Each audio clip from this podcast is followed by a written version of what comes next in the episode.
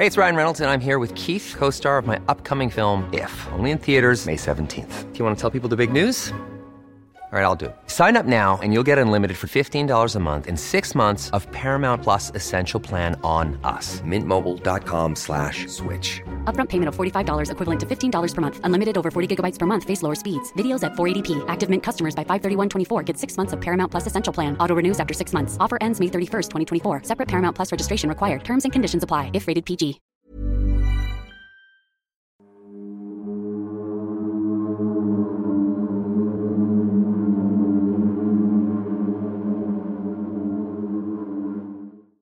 Muy buenas noches, estimados antisuscriptores. Espero que estén cómodos porque hoy es domingo y tenemos un nuevo episodio del Anti Podcast, su espacio lleno de libros, magia e historias de terror.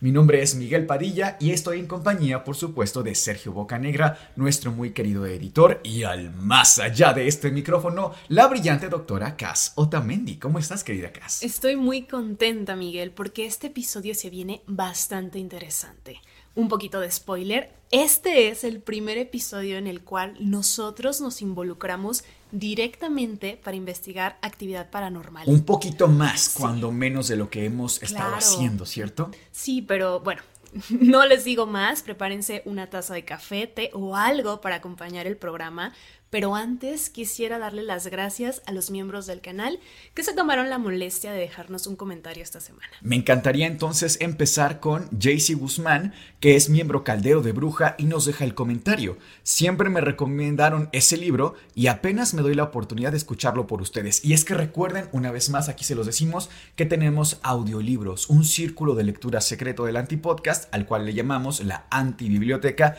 disponible solamente para miembros del canal que sean miembro fantasma, caldero mágico, miembro calabaza o escoba voladora. Un siguiente comentario de Ana Cassandra, que es miembro fantasma, y por último, Laura Cervantes, miembro caldero mágico.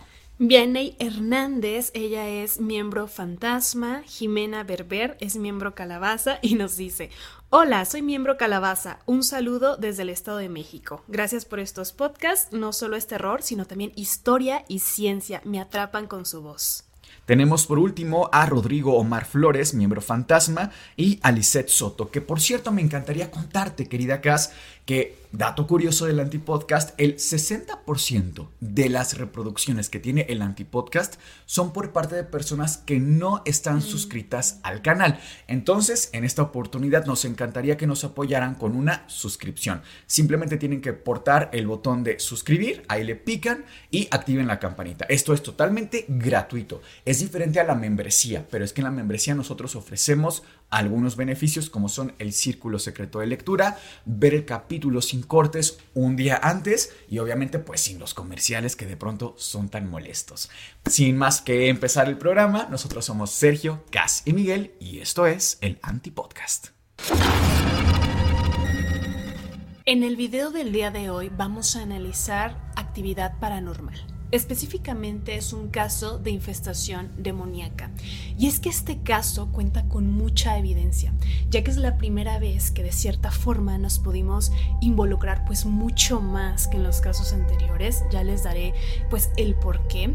Y también una cosa muy importante es que vamos a ir desglosando poco a poco para que el caso tenga la mayor secuencia posible y sea muy entendible desde casa y por supuesto vamos a dar nuestros aportes como médicos al caso y que al final ustedes nos den sus conclusiones. Sí, y es que una persona directamente nos contacta vía, correo electrónico y hubo un intercambio constante de información de correos electrónicos, tanto de su parte como de nuestra parte.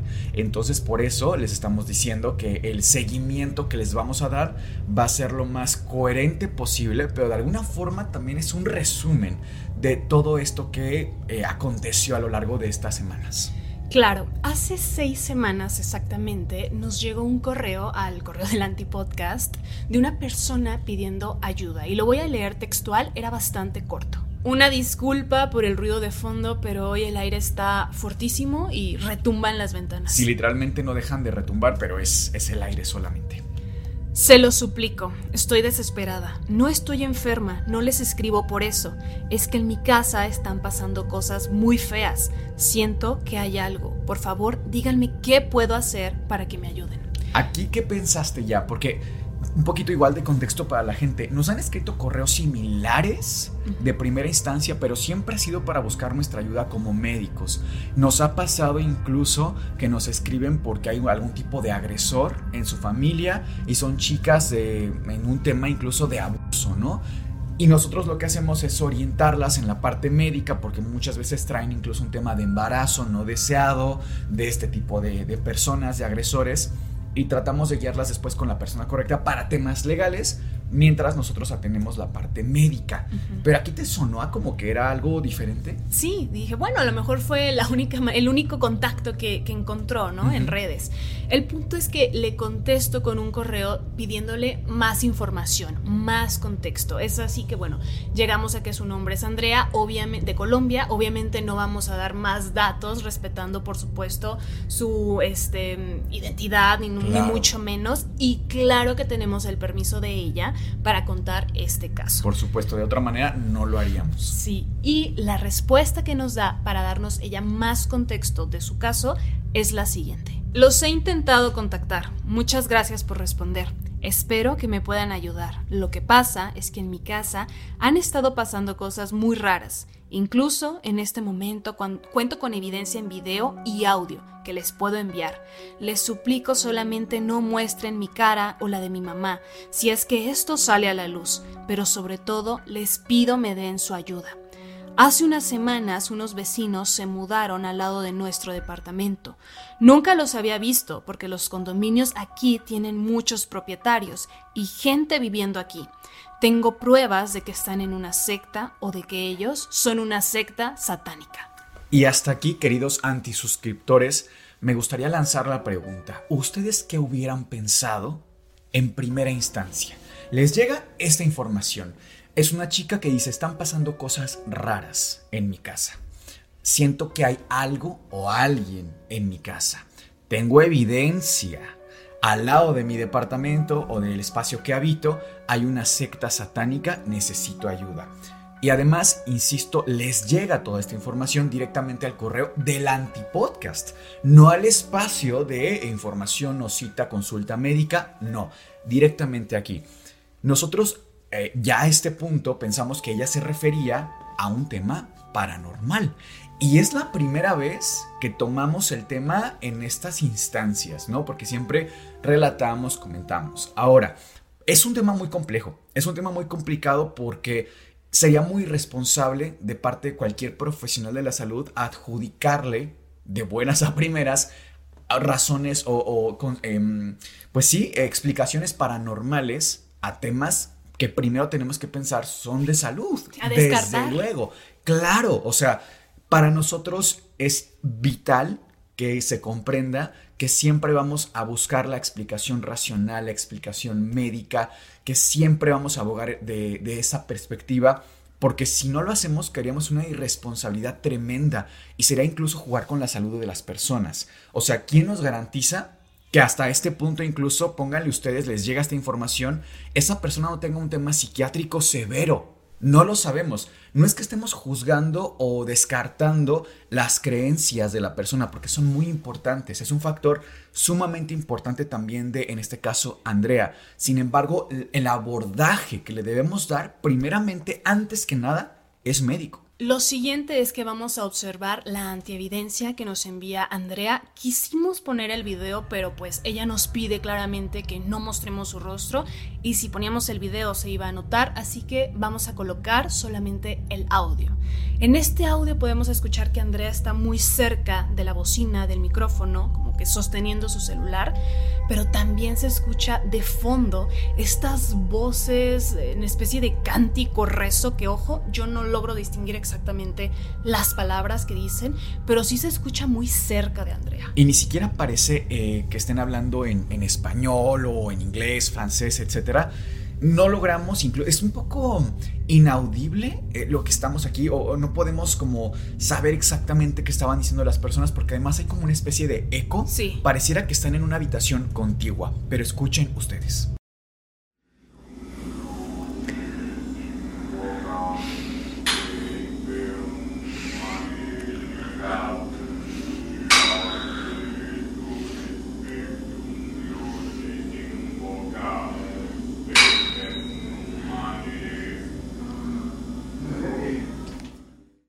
En el correo donde Andrea adjuntó este video, este audio, decía lo siguiente. Se juntan aquí en las noches. Al principio era muy molesto por el ruido que hacen tan tarde, pero yo ya no me siento segura.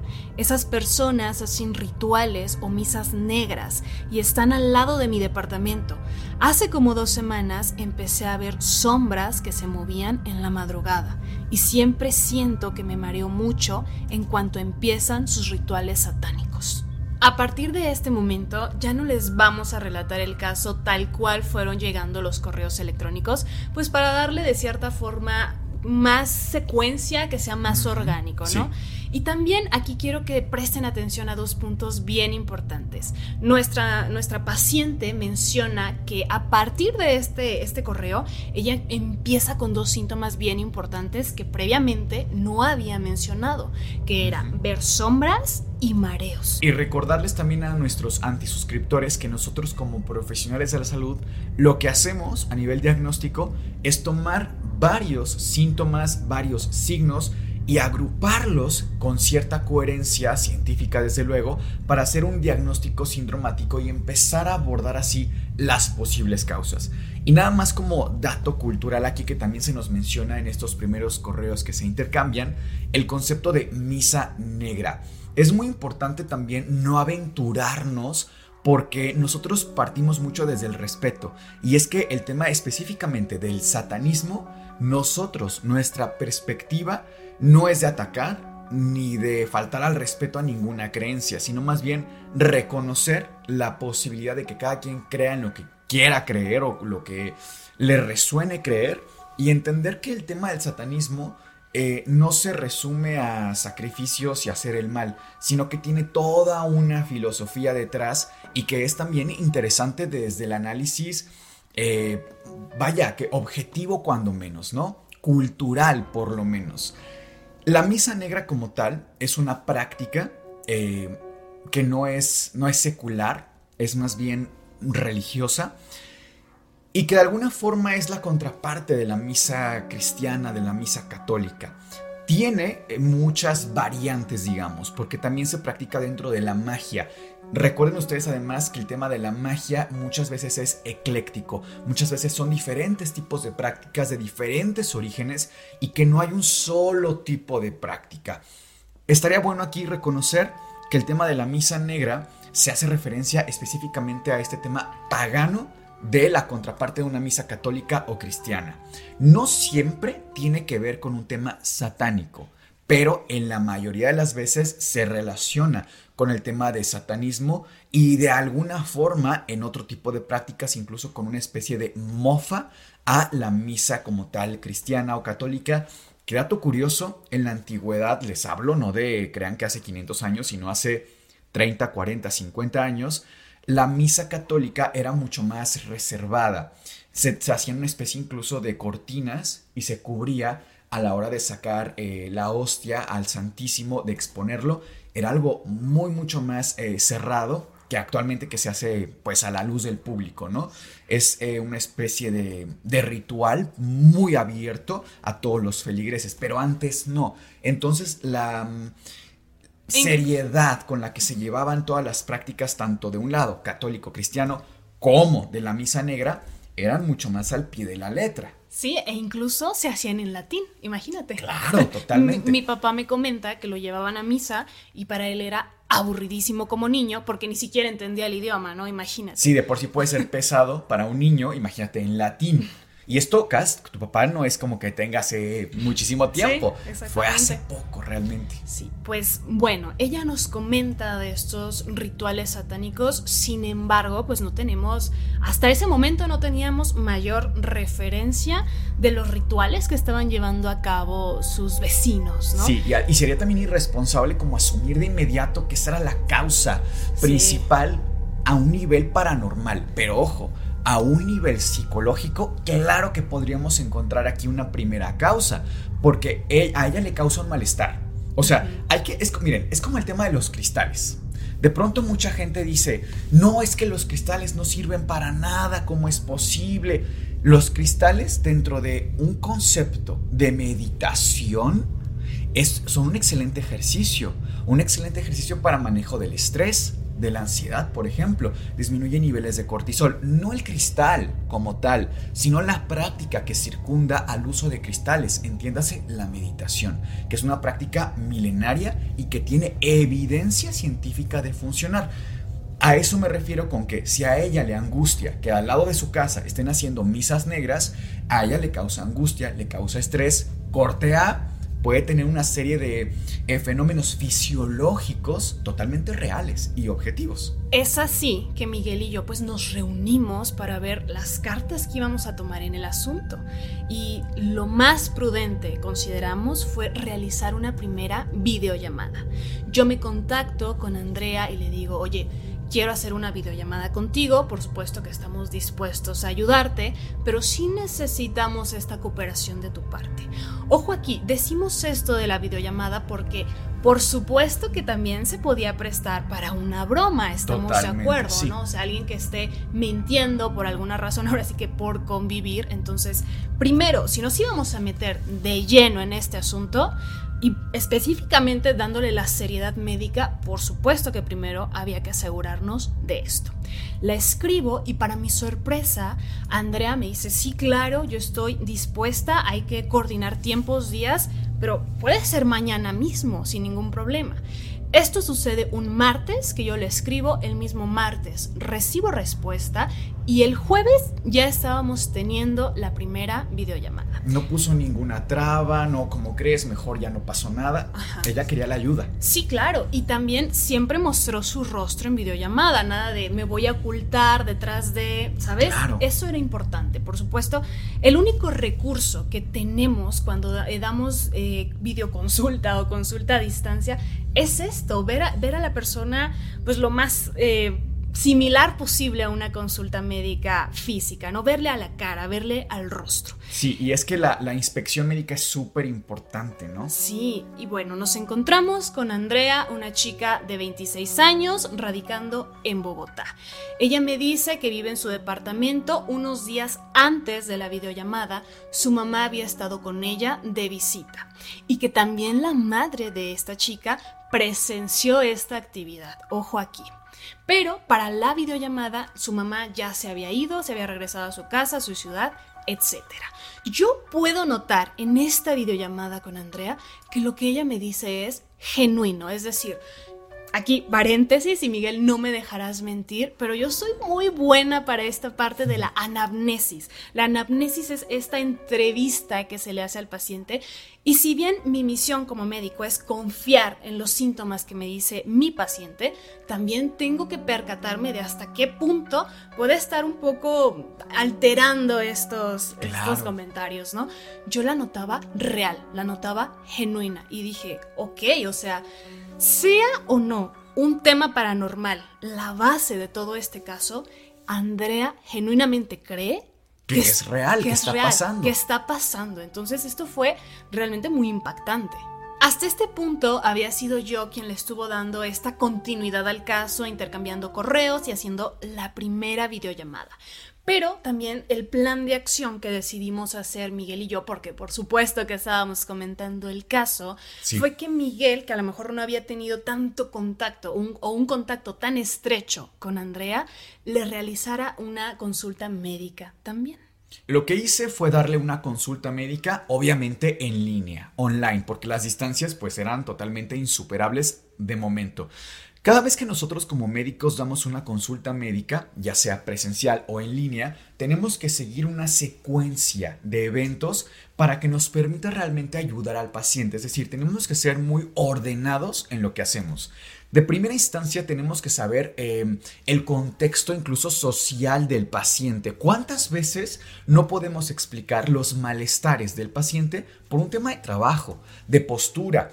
¿Cuánto tiempo pasa sentado, por ejemplo? ¿Se puede lesionar en el trabajo? ¿Está inhalando algún tipo de gas tóxico en el trabajo que lo lleve a algún tipo de trastorno posterior? Esto es muy, muy común.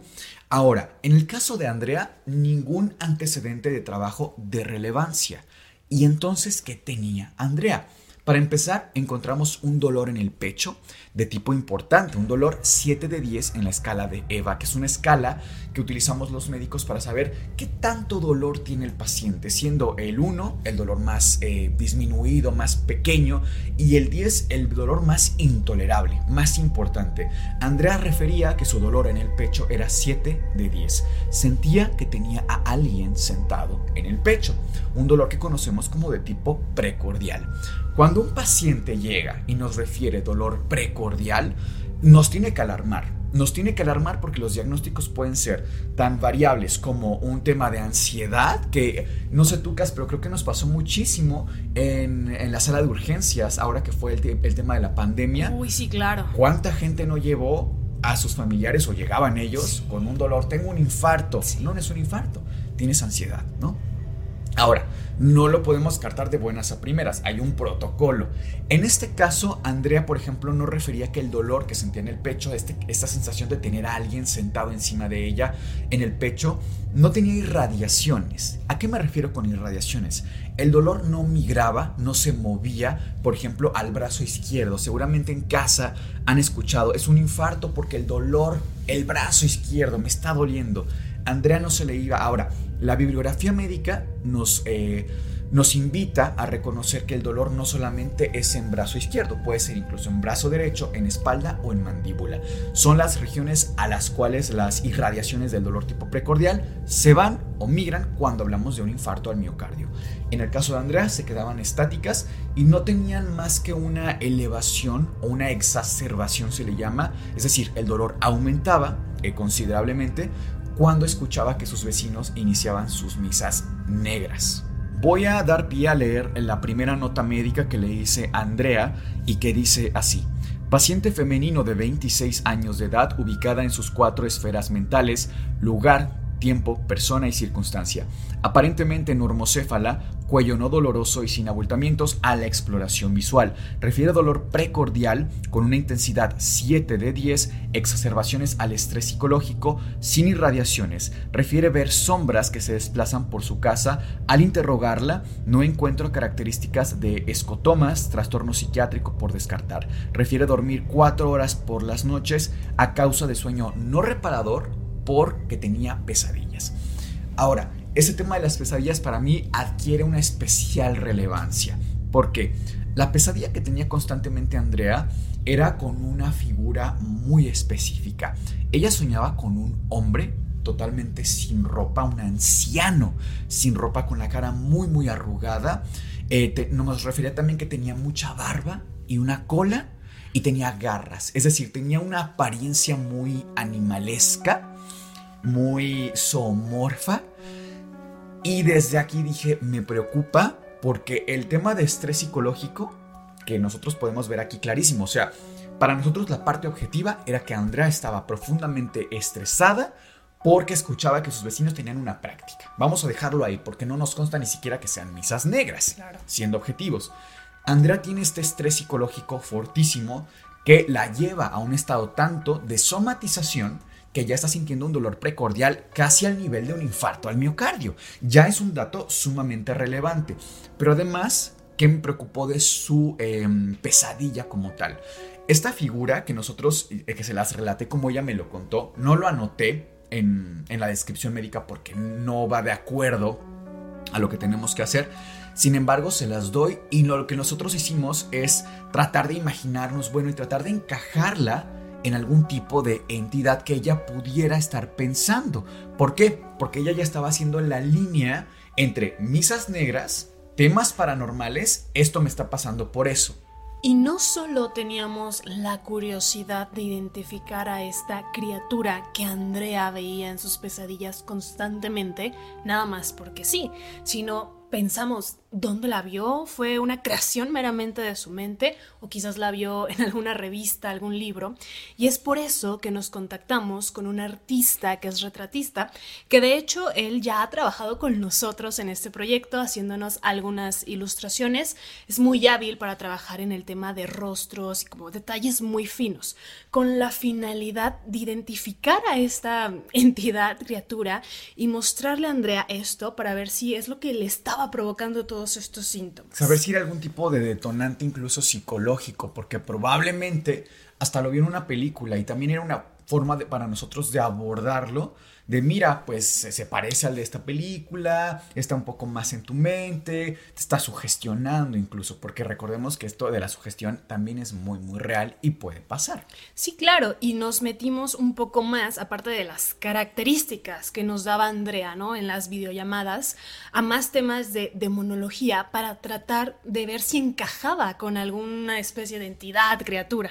Y nos llevamos una sorpresa porque este es el dibujo que logramos hacer gracias a Jerut.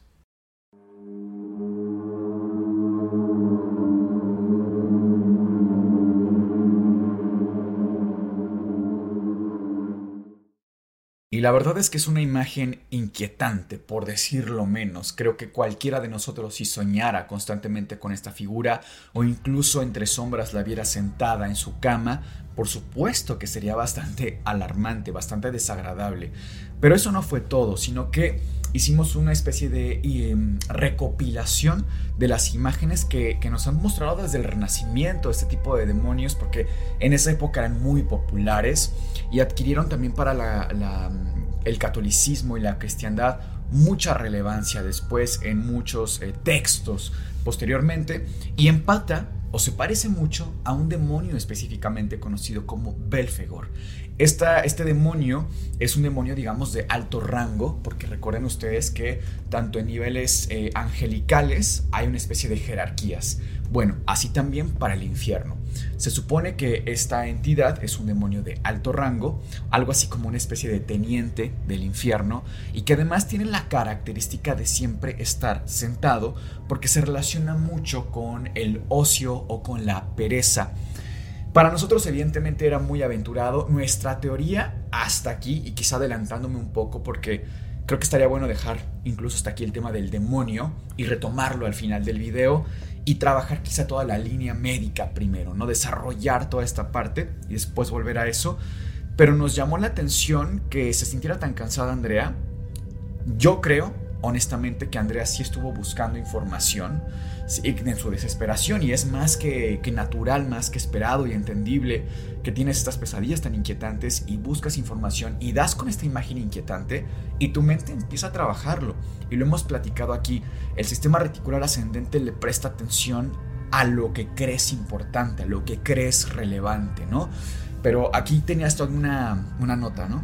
Sí, porque, a ver, vamos a dejar también un poquito de lado, como decías, ¿no? La parte tanto paranormal, de demonología, para centrarnos también en la parte más objetiva, a nivel de este caso, la parte, la línea médica.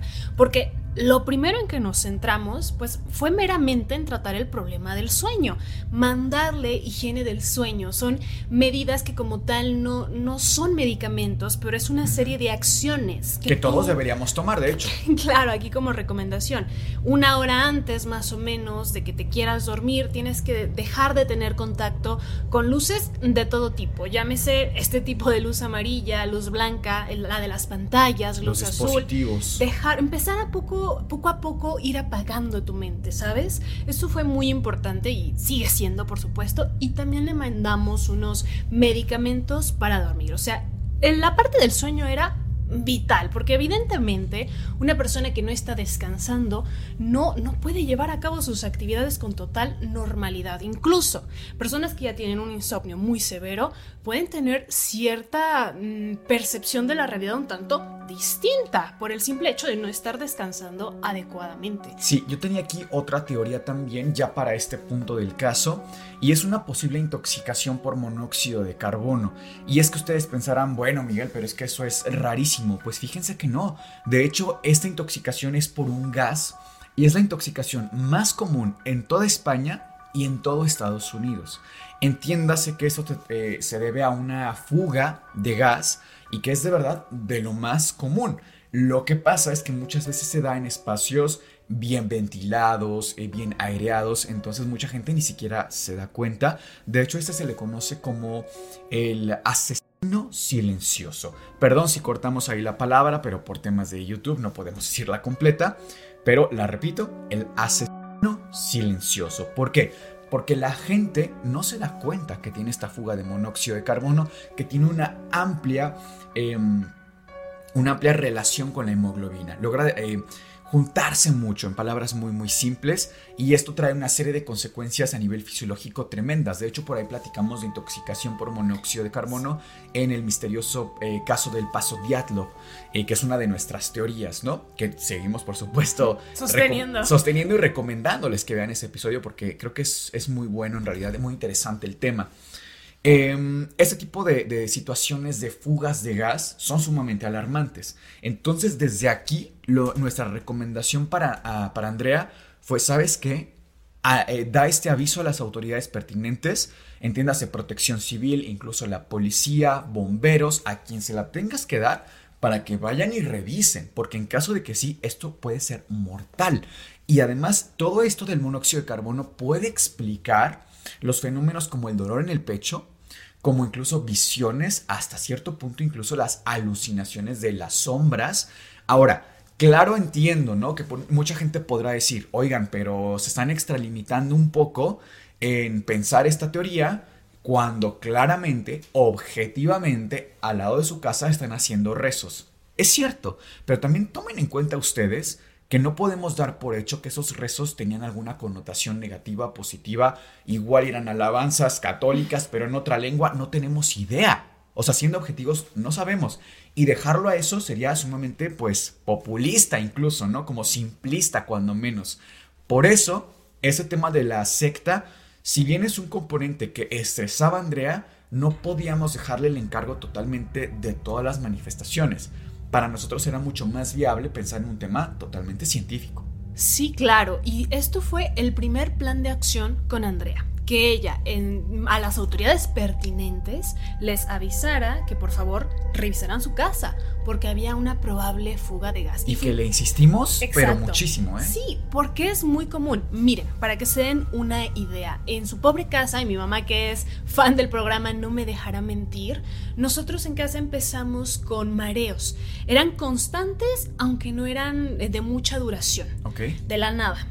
Cuando llega el corte del recibo de gas, oh sorpresa, pasamos de, eh, pagar unos 500 pesos mexicanos a que se triplicara 1500, 2000 pesos. Y obviamente no habíamos aumentado el consumo, ¿me explico? Era evidente que había una fuga de gas.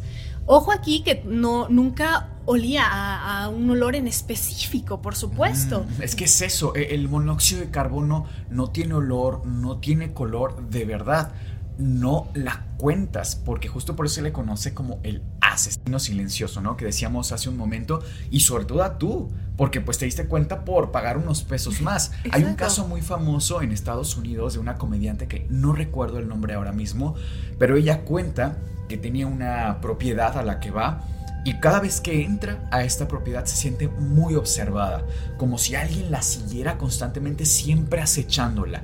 Una vibra muy extraña que ella, siente en el lugar. Corte A, eh, pasan varias cosas ahí en el sentido de que pide ayuda, oigan qué está pasando, y una persona le dice, ¿sabes qué? Llama a los bomberos, porque muy probablemente tengas una fuga de gas. Les digo, es la primera intoxicación en todo Estados Unidos y en España. Llama a los bomberos, llegan, miden, calculan, le dicen, señorita, qué bueno que llama usted ahora mismo, porque un día más expuesta a esta fuga de gas y usted no la cuenta.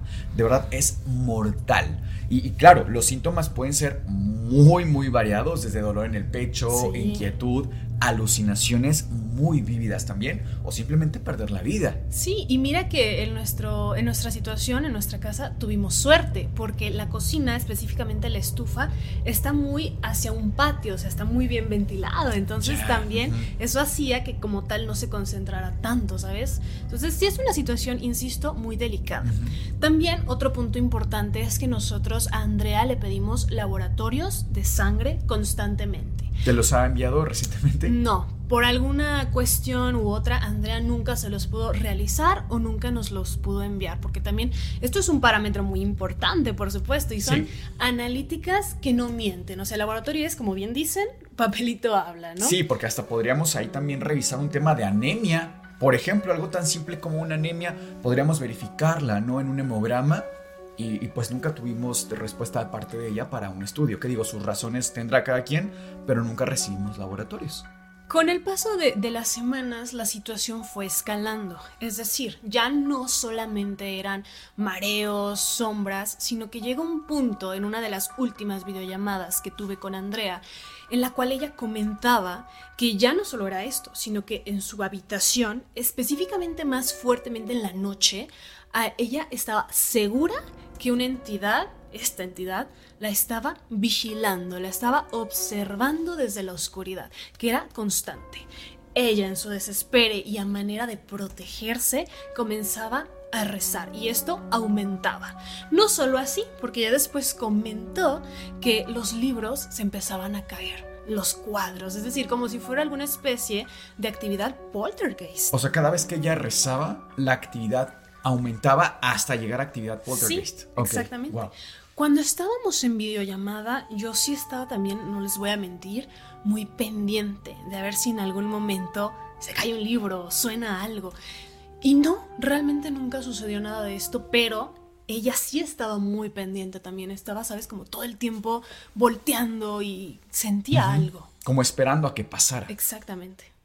También quiero aquí aclarar una cosa, todo todas estas videollamadas, y Andrea lo sabe, fueron grabadas, se grabó pantalla, esto a manera de protección, porque en medicina, y creo que ya lo hemos comentado antes, tenemos algo que se llama consentimiento informado. Claro. Esto es muy importante. Obviamente, al estar haciendo telemedicina, que es medicina a, distancia, no lo podemos tener como tal. Entonces, ella sabía y se le dijo desde un momento que todas estas videollamadas iban a ser grabadas a manera de protección también, como un tema médico legal. Obviamente no podemos poner ninguna de estas entrevistas, pero lo que hicimos fue eh, transcribir una de estas y si te parece, Miguel... Con, perdón, consentimiento de Andrea. Sí, por supuesto. Yo voy a hacer de mí misma en la entrevista y tú me puedes apoyar haciendo de Andrea. Andrea, ¿cómo has estado? ¿Cómo te has sentido? Pues ya puedo dormir un poco mejor, aunque siento que no he mejorado en nada. De hecho, tengo algo que mostrarle, pero siento que no me va a creer. De acuerdo, Andrea. Vamos por partes. ¿Cómo estás durmiendo ahora con el medicamento que te indicamos y con lo que te dejamos con el doctor en la consulta? Pues un poco mejor, la verdad. Anoté como me dijo y ya duermo a veces seis horas y algunas otras veces duermo como ocho. Estoy menos cansada. ¿Y el dolor en el pecho sientes que ha mejorado o ha empeorado? La verdad siento que está igual. Siento que no he visto ningún cambio. ¿Llamaste a protección civil para ver lo de la fuga de gas? Pues vinieron, pero no tomaron ninguna medición de nada. Solo entraron y dijeron que no había fuga. Es muy importante que lo revisen bien, Andrea. Créeme que no exagero cuando te digo que te puede costar la vida el no revisar eso. Incluso, si puedes, quedarte con alguna amiga o alguien más en otra casa mientras lo revisan, sería lo ideal. Después de esta videollamada, la verdad es que yo dejé un poquito de lado los demás temas y me centré más específicamente en el tema de la intoxicación por monóxido. Es que de verdad urgente. Sí, claro, o sea, le insistimos de verdad en que pasara la menor cantidad de tiempo posible en casa, que abriera las ventanas si es que no podía estar en otro lugar, pero sí, o sea, era muy pertinente incluso que se fuera por un tiempo de casa con alguna amiga, algún familiar, para que no estuviera ahí. Pero tiempo después, les hablo más o menos de dos días, nos llega la siguiente evidencia con un correo redactado por Andrea donde dice, doctora, esto es lo que le comenté en la videollamada, eh, lo que tanto le quiero mostrar, lo envío. Realmente no tenía más preámbulo, así que hay que ver esta evidencia.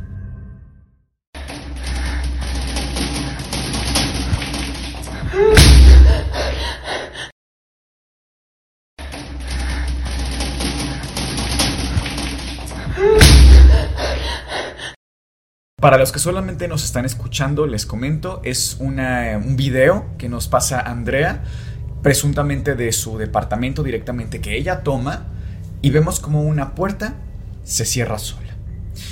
¿Qué opinas, Cass? ¿Cuáles fueron tus primeras impresiones al ver este video? Pues me fui por lo más lógico, ¿sabes? O sea, siempre es lo, lo primordial.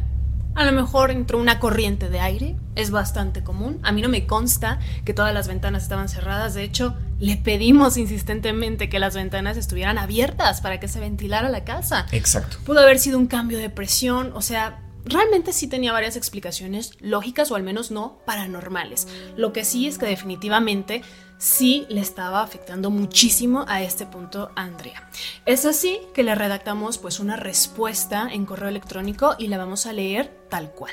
Andrea, te pido que mantengas la calma. Entiendo tu angustia y creemos que por tu salud lo mejor es que pases algunos días fuera de tu casa y te quedes con una amiga o alguien de tu confianza.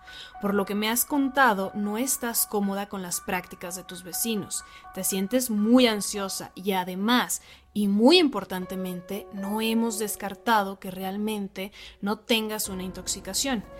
Es importante a este momento que acudas a urgencias médicas y le des al médico en turno el siguiente documento. Y lo que nosotros hicimos fue elaborarle una nota médica, un resumen, prácticamente con todos los datos de relevancia médica, todo lo que encontramos a nivel fisiológico.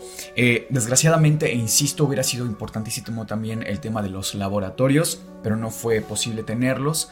Em, y lo que hicimos fue darle esta, esta hoja para que ella la pudiera presentar en urgencias.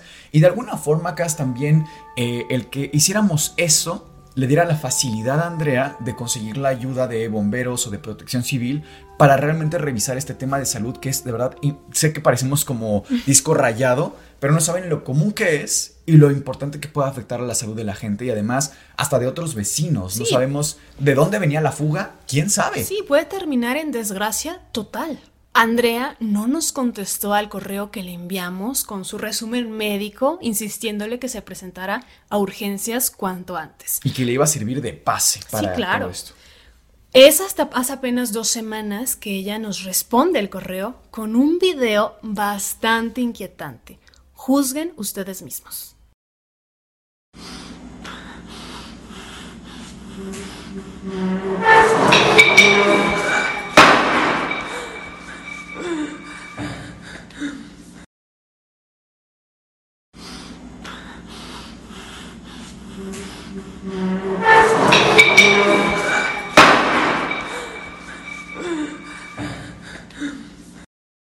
Además, a pie de este video venía el siguiente texto. Doctores, gracias por haberme ayudado, pero esto fue lo último que pasó antes de irme del departamento. Fue mi última noche en el departamento. Estaba sola y vean lo que logré grabar. Estoy segura que esas personas hacen pactos con el diablo y algo de eso se quedó en el departamento donde yo vivo. Bueno, vivía. Me voy a quedar con una prima hasta que encuentre otro lugar en el que pueda sentirme segura. Espero escribirles pronto. Muchas gracias. A la fecha de grabado este video no tenemos una actualización del caso y que por supuesto aquí quiero aclarar si es que antes no lo hicimos, pero le pedimos permiso a Andrea para exponer este caso, obviamente conservando su identidad. De hecho, esos fueron los últimos correos que intercambiamos con ella para dar permiso de esto, porque pues evidentemente no era nuestra intención de, de primera instancia, ¿no? El vamos a hacer un caso de esto. Sí, no sabíamos que, que se iba a desarrollar de esta manera, por supuesto. De hecho, como contamos al inicio, primero pensamos que iba a ser un tema totalmente de salud, que nada tendría que estar implicado alguno de estos temas. Sí, pero Andrea se hacía constantemente y nos hacía esta pregunta a nosotros en consulta, doctor, doctora, ¿yo estoy poseída? Si tenía esta inquietud de si al menos no estaba poseída ya, si en algún momento esto era factible. Para ella todo lo que le pasó eran anuncios de que en algún, en algún punto iba a ser poseída por alguna entidad. Y para fines de, este episodio del Antipodcast, y ya que desarrollamos la línea médica, y que para, para nosotros, híjole, hay muchas teorías, ya llegaremos a esto, pero primeramente me gustaría eh, contarles un poco de qué onda con el tema de la posesión demoníaca y con la infestación. Ya hemos hablado de que las personas pueden ser, según la tradición eh, católica cristiana, y dentro del tema eh, de demonología, pueden ser poseídas las personas. Pero las casas, por ejemplo, los espacios no están poseídos, más bien son infestaciones. Sin embargo, me gustaría aquí leerles un poco de este libro que es La Suma Demoníaca, es un manual para exorcistas y vamos a dar lectura. Dice así, ¿qué es la posesión? Posesión es el fenómeno por el que un espíritu maligno reside en un cuerpo y en determinados momentos puede hablar y moverse a través de ese cuerpo sin que la persona pueda evitarlo. El espíritu maligno no reside en el alma. Esta en toda circunstancia, sigue siendo libre e incapaz de posesión alguna. Solo el cuerpo es susceptible de sufrir posesión. Y viene una pregunta también muy interesante que si me permiten voy a leer. ¿Cuáles son las características esenciales para diagnosticar una posesión? Los criterios diagnósticos que debería presentar un sujeto para que sospecháramos de posesión serían los siguientes. 1. Ante lo sagrado o lo religioso se da una gama de sensaciones que van, según el objeto, desde el fastidio hasta el horror, desde la leve expresión de molestia hasta la manifestación de ira y furia. 2. En estos casos más extremos, el horror lleva a accesos de furia acompañados normalmente de blasfemias o insultos dirigidos hacia el objeto religioso que se ha situado en la proximidad. 3. El poseso, en los episodios agudos de manifestación de ira furiosa, pierde la conciencia. Cuando vuelve en sí, no recuerda nada, la amnesia es total y absoluta. Sin embargo, aunque no recuerde nada, el sujeto durante el episodio ha padecido un cambio de personalidad mientras ha durado esa crisis de furia. Durante esa crisis, una segunda personalidad emerge. 4. Esa segunda personalidad siempre tiene un carácter maligno. Es frecuente que durante esos momentos las pupilas se vuelvan hacia arriba o abajo, dejando los ojos en blanco los músculos faciales se ponen frecuentemente en tensión. También las manos muestran crispación. En esos momentos de crisis la persona articula la voz llena de odio y rabia. 5. Acabada la crisis furiosa, la persona vuelve lentamente a la normalidad. El tránsito de vuelta a la normalidad es prácticamente similar en cuanto al tiempo y al modo al tránsito que se observa de la vuelta del estado de hipnosis al estado normal de conciencia. 6. Fuera de las crisis furiosas en que emerge la segunda personalidad, la persona lleva una vida completamente normal, sin que esta patología afecte para nada ni su trabajo ni a sus relaciones sociales. Y es muy interesante, Cas, voy a hacer una pausa aquí, todavía faltan, eh, falta un punto más, pero me gustaría aquí eh, señalar y no es por defender al padre Fortea que escribe este libro, pero es muy interesante que número uno eh, hace señalamientos muy oportunos. Por ejemplo, él menciona que en este tipo de personas que sufren este tipo de problemas, ellos se sienten que tienen una vida normal fuera de este especial contexto. El padre Forte incluso cita el DCM, este manual para diagnóstico de trastornos mentales. O sea, sí hay una visión integral, no solo de temas religiosos, sino de la salud mental, lo cual me parece muy interesante viniendo de personas religiosas porque de pronto, y quizá hace uno mal, ¿no? Cuando escucha, ah, el padre escribió el libro, decimos, se tiene que desestimar, porque es religioso, no importa lo que diga un padre. Pero ¿qué pasa cuando está tomando en cuenta? Qué acertado. Claro, y no solo eso, ¿eh? sino que por ejemplo este padre, el padre Fortea y entre otros muchos eh, sacerdotes, siempre vigilan primero que nada que el acompañamiento sea por parte de un médico también. Eso me parece extraordinario que en nuestros tiempos haya esa posibilidad de finalmente ayudar al paciente, llámese un paciente a nivel religioso o a nivel psiquiátrico. Comento el último punto que dice así, en algunos casos, si exponen cosas que parecen alucinaciones sensoriales, concretamente exponen que, esporádicamente, ven sombras, sienten una difusa sensación extraña en alguna parte concreta del cuerpo o oyen crujidos. Por el contrario, no oyen voces internas ni sienten que algo les corre bajo la piel. Para nosotros sería de verdad muy importante que nos dejaran sus comentarios, sus teorías, han pasado por algo similar o han conocido algún caso similar. Y primero también, Cas, me gustaría conocer cuáles son tus conclusiones de este caso que definitivamente llevaste tan cerca. Ay, pues antes de eso quiero decir que fue un caso sumamente interesante que siempre se abordó desde el respeto, desde la ética y creo que, y no me dejarás mentir Miguel, que sentó la base de alguna forma para que este proyecto pueda alcanzar un poco más allá, ¿sabes? Otros terrenos en el sentido en que, y siempre lo hemos dicho, ¿no? Que sí nos interesa fervientemente realizar investigación de campo. Entonces, podría ser el preámbulo, por decirlo así. Yo me quedo definitivamente con el tema de la intoxicación, porque en cierta manera ella, Andrea, se va del lugar y esto cesa, cesa abruptamente. mente. Esa sería la primera. La segunda pudiera, pudiera ser un tema de sugestión. Habemos personas que somos mucho más susceptibles a, este tipo de cosas, no solamente positivas o negativas, ¿sabes? O sea, puede ser bastante de ambos sentidos. Y ya por último, y realmente creo que no hay muchas bases sólidas para decirlo, em, pero quizás así muy, muy, muy lejano, una actividad poltergeist. No necesariamente por el tema de sus vecinos, que a final de cuentas es un poco ininteligible el, audio, ¿sabes? No se alcanza a percibir con, con exactitud lo que mencionaban estas personas. Lo único que me da el indicio es el tema de los cuadros y los libros que caían. Pero, ¿cuáles son tus conclusiones? De igual forma, creo que me iría por tres caminos distintos. El primero, consideraciones totalmente paranormales. No que uno sea más importante que el otro, simplemente me gustaría empezar por este. Y este, pues claramente es que sí hay actividad paranormal en este caso. Y creo que los puntos más fuertes y relevantes ni siquiera son las pesadillas, que para muchos sacerdotes sí son relevantes, ¿eh? Y, y me parece válido que cada quien lo tome en consideración.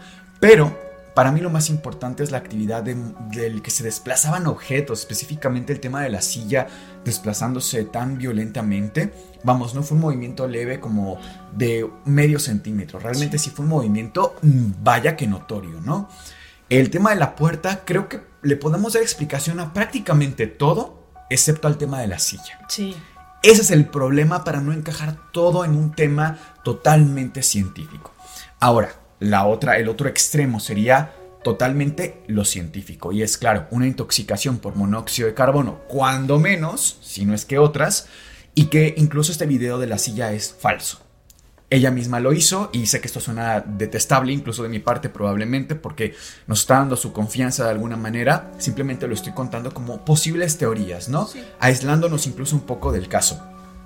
Honestamente me parecería entendible incluso que este tipo de evidencia fuera manipulada, porque imagínate la desesperación, o sea, una persona que está intoxicada es totalmente real lo que está viviendo, esa sensación de opresión en el pecho, de ser observado, de que se mueven cosas, pues claramente tú estás desesperado por buscar ayuda, porque alguien más eh, vea lo que tú estás viendo. Entonces, eh, no es la primera vez, y de hecho creo que en el caso de de este, esta, este caso que hicimos de recrear la foto ah, de Enfield, el caso de Enfield.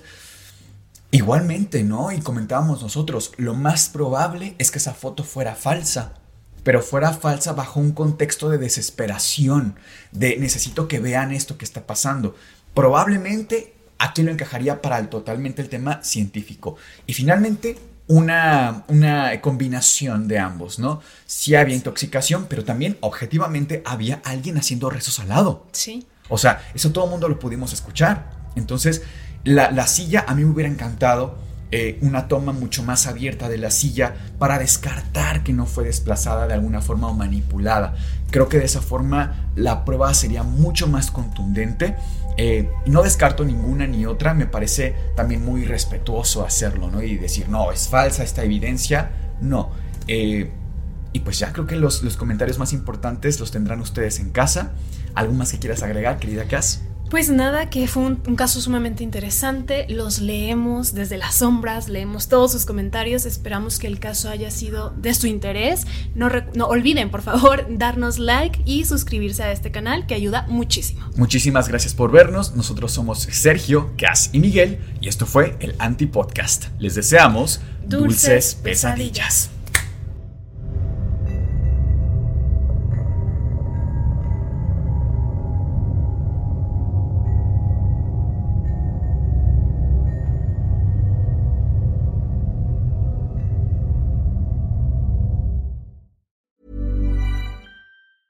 Planning for your next trip?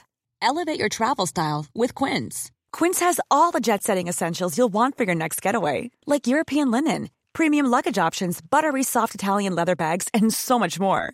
And is all priced at 50 to 80% less than similar brands.